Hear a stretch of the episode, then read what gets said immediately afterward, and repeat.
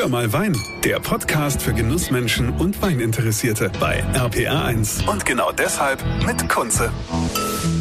Schön, dass ihr wieder mit dabei seid hier bei Hör mal Wein. Heute sind wir im Rheingau zu Gast. Das Weingut Fritz Allendorf in Österreich-Winkel und der Chef vom Weingut ist der Ulrich Allendorf. Grüß dich, Uli. Grüß dich, Andreas. Dann lass uns jetzt mal über dein Weingut sprechen. Das Weingut Fritz Allendorf in Österreich-Winkel. Ja. Ähm, ja. Das hat ja auch eine lange Tradition und du sagst schon, äh, du gehst jetzt bald auch raus und übergibst das Weingut. Ähm, aber kehren wir doch mal erstmal zu den Anfängen zurück. Ja, also wenn wir zu den Anfängen der Allendorfs zurückgehen, sind wir wieder in Kloster Eberbach. Dort liegt Kraft von Allendorf, ähm, nein, dort liegt Adam von Allendorf, ist ein Nachfahre Kraft von Allendorf, dem ersten, der in Kietrich liegt, das ist 1292. Und dann äh, geht das so weit, dass Schloss Reinhardshausen in Erbach, das war der Allendorfsche Hof, der ist dann verloren gegangen, verkauft geworden. Also man findet in Erbach in den Kirchenbüchern sogar einen Eintrag darüber, der Sohn des Adam von Allendorf hat das reiche Vermögen in kürzester Zeit verfressen, versoffen und verhurt. Ja, alles fort, Adelstitel weg, Schloss fort, Zeit der Zeit leben wir ganz ungeniert. Ja, das ging dann so weiter bis 1773, bis Philipp Anton Allendorf sich an den Wahlspruch gehalten hat, gut gefrühstückt, hält den ganzen Tag, gut geschlachtet das ganze Jahr gut geheiratet das ganze Leben. Oder wie hat mein Opa gesagt, Bub, eins sage ich dir, für arme Eltern kannst du nichts, aber für arme Schwiegereltern. genau, wer arm heiratet, ist selbst dran schuld, hört man ja immer genau. wieder. Ne? Ja. So kam wieder Weinbau in die Familie. Und das Ganze war natürlich durch die Realteilung, die wir im Rheingau hatten, ist es nie groß geworden mehr, sondern es war immer relativ klein.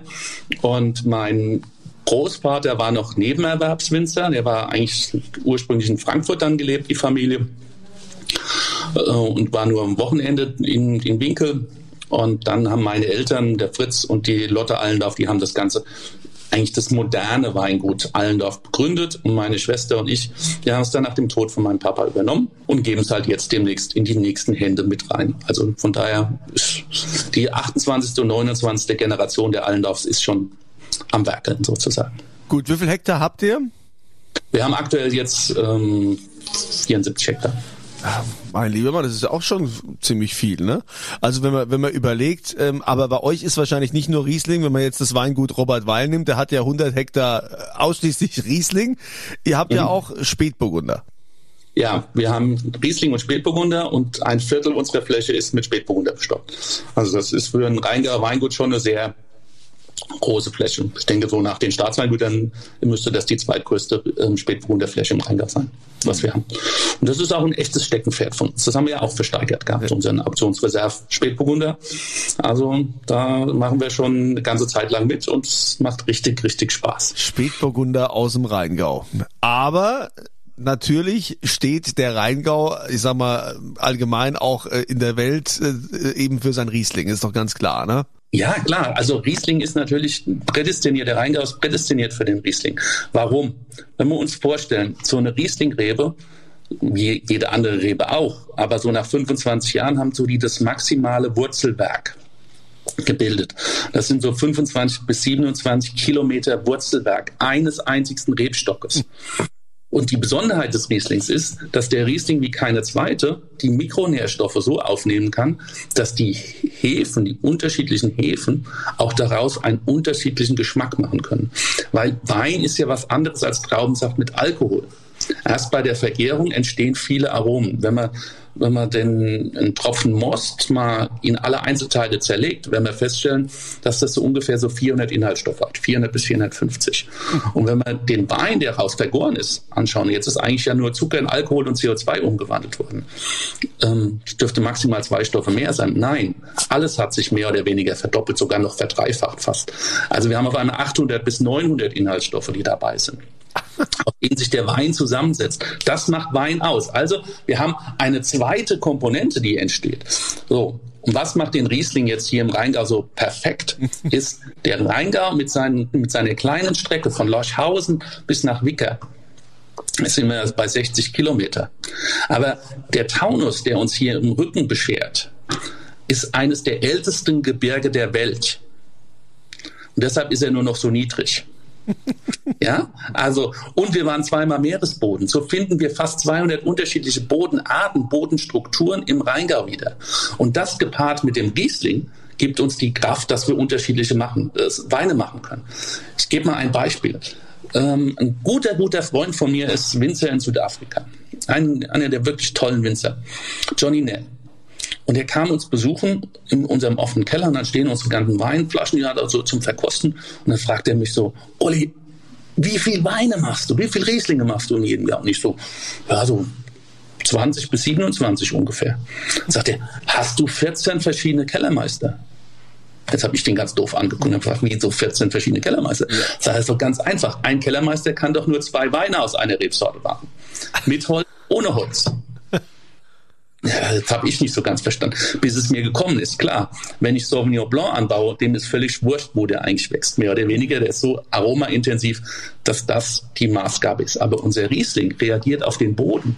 Deshalb können wir aus diesen verschiedenen Lagen so viele tolle unterschiedliche Weine machen, wie fast keine andere Rebsorte.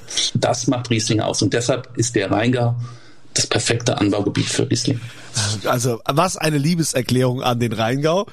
Äh, natürlich gibt's ja immer noch die Stimmen und viele, die sagen, ah, das ist so der Klassiker, ja, euer Rheingau Riesling, der hat ja so viel Säure.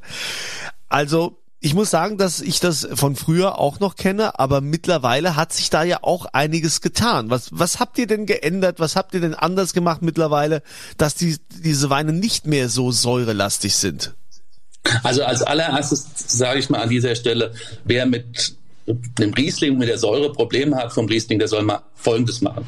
Soll sich mal überlegen, mit was beginnt er morgens den Tag? Meistens mit Kaffee, mit Tomaten essen, mit Salat essen, mit Obst und allem drum und dran und dann noch einmal einen Kaffee und noch Wasser mit viel Kohlensäure und dann trinkst du abends ein kleines Gläschen Riesling und das dreht dir den Magen rum?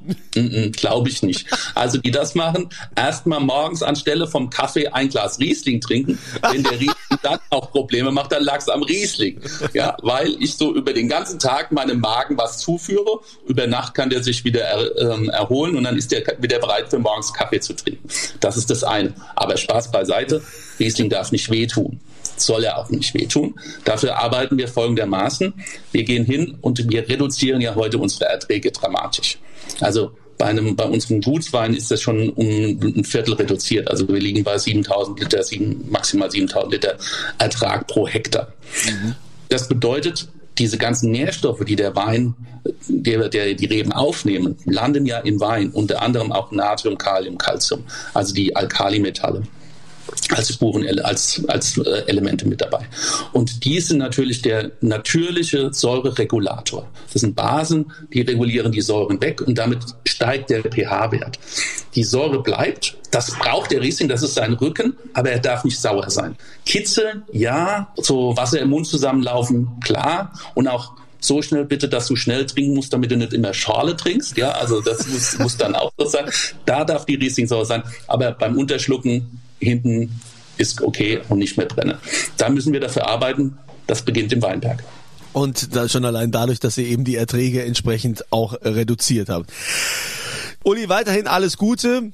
Bleib gesund und äh, euch äh, wünsche ich auch noch eine schöne Woche und wie immer, denkt dran, immer volle Gläser. Das war Hör mal Wein, der Podcast für Genussmenschen und Weininteressierte mit Kunze auf rpa1.de und überall, wo es Podcasts gibt.